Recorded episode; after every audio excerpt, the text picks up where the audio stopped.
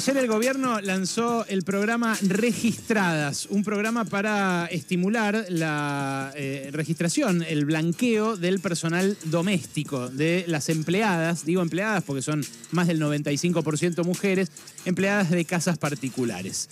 Nosotros entrevistamos acá a, Elizabeth Gómez Alcorta, la ministra de Mujeres y Géneros, eh, lo, discutimos entre nosotros, después durante la tarde se armó mucho, eh, mucho revuelo, hubo mucha discusión sobre esto. Y ahora eh, hay quienes critican esto porque incluye un subsidio durante seis meses para el pago de los sueldos del personal, un subsidio que llega hasta 15 mil pesos por empleada o por familia, digamos, con ese tope es que el Estado va a estimular la, contratación de empleadas de casas particulares.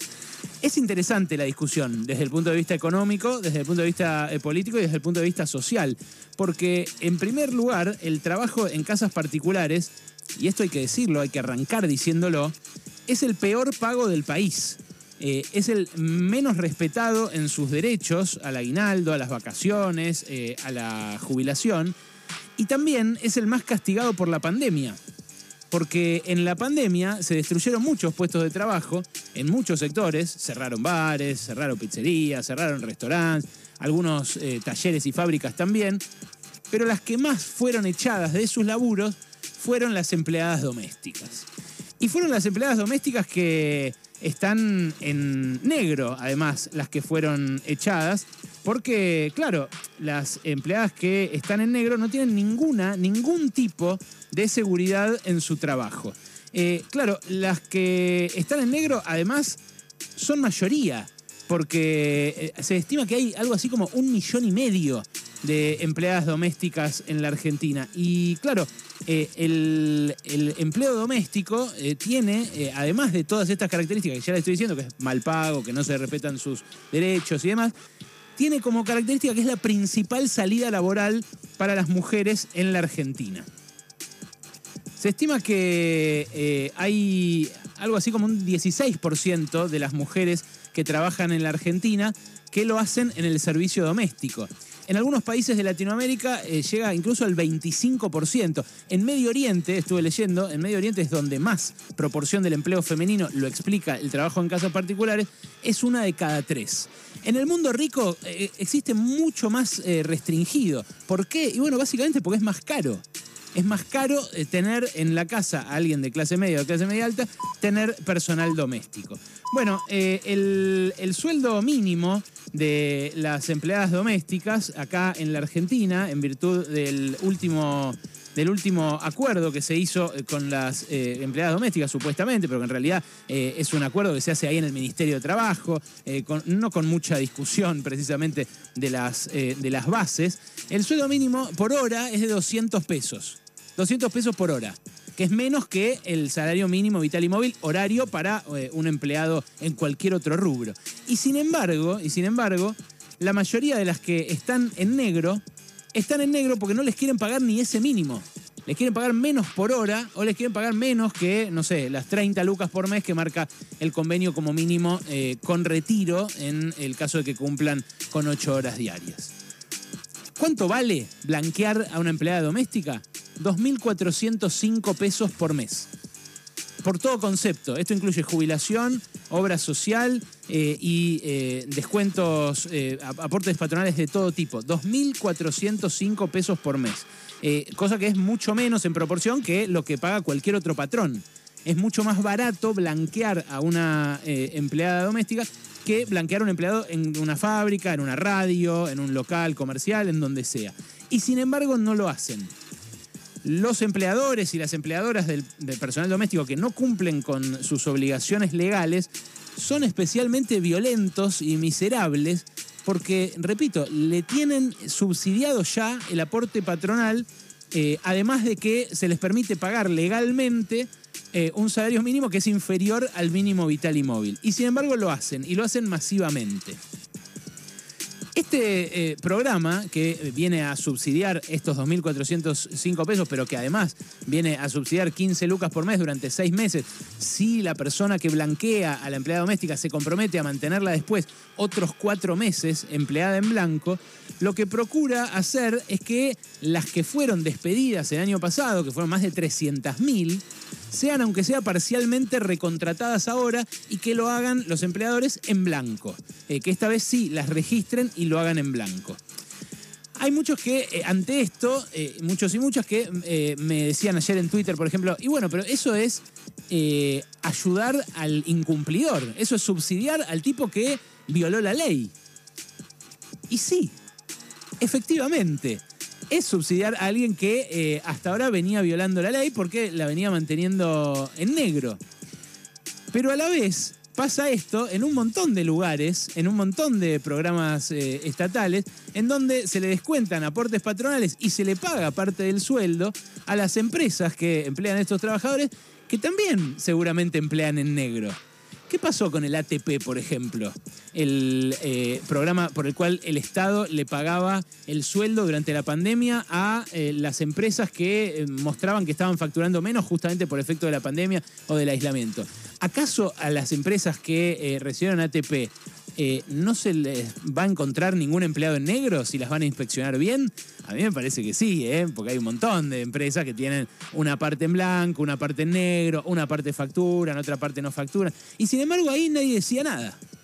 Cuando el ATP iba a subsidiar sueldo, no 15 mil, ¿eh?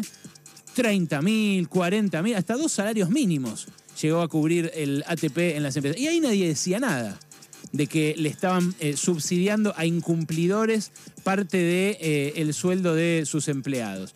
Bueno, hay algo que es cierto, si hubiera pensado de verdad en las eh, trabajadoras eh, del, servicio doméstico, eh, si, lo hubiera pensado más allá de las elecciones, digo, porque en buena medida esto es una respuesta a, que muchas no fueron a votar en los barrios que habitan, eso lo tienen medido, lo tienen medido por el resultado de cada una de las mesas electorales. Si hubieran pensado de verdad en las trabajadoras domésticas y no en el piñazo de las PASO, el gobierno podría haber lanzado este plan, el plan registradas, el año pasado cuando despedían a mansalva a las empleadas informales. Y mientras muchos eh, empleadores y empleadoras sostenían a las suyas, porque estaban en blanco, e incluso cuando pudieron empezar a recibirlas en sus hogares, les empezaron a pagar el remis, que era lo que marcaba la ley para todos los que, eh, bueno, se, movieran en ese momento eh, para hacer trabajos no estrictamente esenciales. Bueno, eso no pasó. El gobierno podría haber eh, el año pasado apoyado a las familias que eh, tenían, eh, por ejemplo, servicio doméstico en blanco y que tenían un gasto extraordinario para pagarles el transporte, costearles un viático que hasta ese momento no costeaban. Y no lo hizo. Lo hace ahora, ¿por qué? Porque sale a la búsqueda del voto tanto de clase media, que es el que tiene a la, a la, empleada y que no tiene subsidio, porque hasta ahora sí había un subsidio para los que más ganan, para los que pagan impuestos a las ganancias, ya tenían subsidio a la empleada y lo tienen todavía, que son 127 mil pesos por año que pueden desgravar de ganancias del sueldo de la empleada doméstica. Entonces, a, la, a, la, crema de la crema ya se le subsidiaba. Ahora, y se le subsidiaba con el objetivo de que blanquearan, justamente. Ahora este subsidio viene a atender a los que ganan menos de 175 mil pesos. ¿Por qué? Y bueno, porque eh, no están alcanzados por el impuesto a las ganancias. Pero sí tiene un carácter electoralista este programa, obvio que lo tiene, y por eso lo lanzan ahora. Pero la verdad que cuando salen medidas electoralistas para otros sectores, yo no veo que haya tanta queja o tanto pataleo.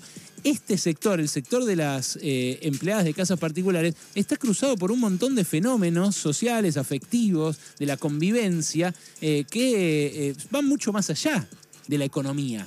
De vuelta, el empleador, la empleadora las tiene en negro porque quiere decidir a qué hora viene a laburar, cuándo, si la despide o no, si la despide no pagar la indemnización. Es mi casa y hago lo que quiero. Bueno, es tu casa y haces lo que querés, pero hay alguien trabajando ahí cuidando a tu familia y dejando a la suya de lado, porque la mayoría de las empleadas domésticas tienen una familia que dejan de atender para atender la familia ajena. Bueno, es muy curioso este doble estándar, porque cuando salió de vuelta el ATP o el Repro, que era un programa que también pagaba partes de los sueldos a las empresas, eh, nadie dijo que estábamos subsidiando a ricos o a empresarios o a gente que negrea. Eh, le cuesta, este programa le va a costar mucho menos al, Estado eh, que las exenciones impositivas para las grandes empresas de software, para Mercado Libre, para Globant, toda la ley de economía del conocimiento que hace que no paguen casi nada de aportes patronales los que contratan un, un programador, es guita que le cuesta al fisco. Y ahí nadie dice nada, de vuelta. Y se acaban de lanzar beneficios adicionales para esas empresas y nadie dijo nada. Perdón, ¿no es el previaje, el programa previaje este que te devuelve hasta 50 lucas de lo que gastes en, turismo? ¿No es un subsidio a la clase media? Bueno, se, piensa ese subsidio como una cosa que moviliza luego el empleo en gente que trabaja en turismo en las provincias receptoras de turismo. Eh, y, ahí, de vuelta, hay gente que se queja del previaje, pero es poca. Por lo general, eh, nadie eh, alzó la voz como alzaron la voz frente a esto. Entonces, eh, me parece que eh, hay mucho que se eh, cruza acá. Hay, por supuesto, una discusión histórica, una, cuestión también cultural, idiosincrática, porque de vuelta en el mundo rico no pasa esta, esta situación. Hay sistemas de cuidado que son estatales, sistemas donde los trabajadores y las trabajadoras pueden dejar a sus hijos en jardines, en lugares, y no se estila la cosa adentro del hogar como acá. Eh, pero me parece que hay también un prejuicio sobre ellas, que son las últimas, orejones del tarro, las olvidadas siempre, las, eh, que, a las que siempre les tiene que llegar por derrame esa, esa asistencia del Estado. Eh, y, es, y es lo que es, la forma que tuvo de encararlo también este gobierno. Este gobierno con ínfulas progresistas y feministas no pudo llegarles a ellas, que son de vuelta las últimas de verdad, en el momento en el que más lo necesitaron. Ahora vienen a enmendar eso y a sacar este programa que para mí eh, tiene más cosas positivas que negativas. Y tiene, eh, al igual que eh, todo intento de blanqueo, algunas, algunos aspectos cuestionables. Hay uno que es muy importante, que es que el Estado no inspecciona. Lo que tendría que hacer el Estado para atacar la informalidad en este sector es ir casa por casa a ver si la empleada está registrada. ¿Y saben el revuelo que se armaría en los countries? Imagínense, en los barrios privados, en los barrios cerrados. No hace falta ni siquiera ir casa por casa, porque en algunos casos alcanza con cruzar los datos de la garita. Las garitas que tienen todos los ingresos y egresos todos los días, tranquilamente podrían servir como caso testigo para eh, dar esta discusión y eh, darle dignidad a esas mujeres que la entregan todo el tiempo a familias ajenas. Eh, son las últimas, de vuelta, y, son las que se merecían un lugar en la agenda pública. Una agenda que viene tironeando mucho la gente de Economía Feminita, la directora nacional de Género y Economía, Mercedes de Alessandro, que me enseñó mucho de lo que yo sé sobre este sector y que trabajó para divulgarlo y para, y para decirlo y para, eh, para que esto se sepa, eh, y cuyo esfuerzo se ve plasmado también en este programa. Repito, son las últimas. Hasta ahora, hasta ahora las venían ninguneando. El gobierno de Macri lo que hizo fue derogar la figura del empleador doméstico presunto, que a partir de determinada guita, si ganás determinada guita, si tenés determinados ingresos, se presuma que tenés algún tipo de ayuda en tu casa. ¿No es lógico eso? Bueno, es lo que habían eh, impuesto en el último gobierno de Cristina Fernández de Kirchner. ¿Qué hizo en 2016? Apenas asumió Macri, derogó ese, ese régimen. No es eh, difícil de entender.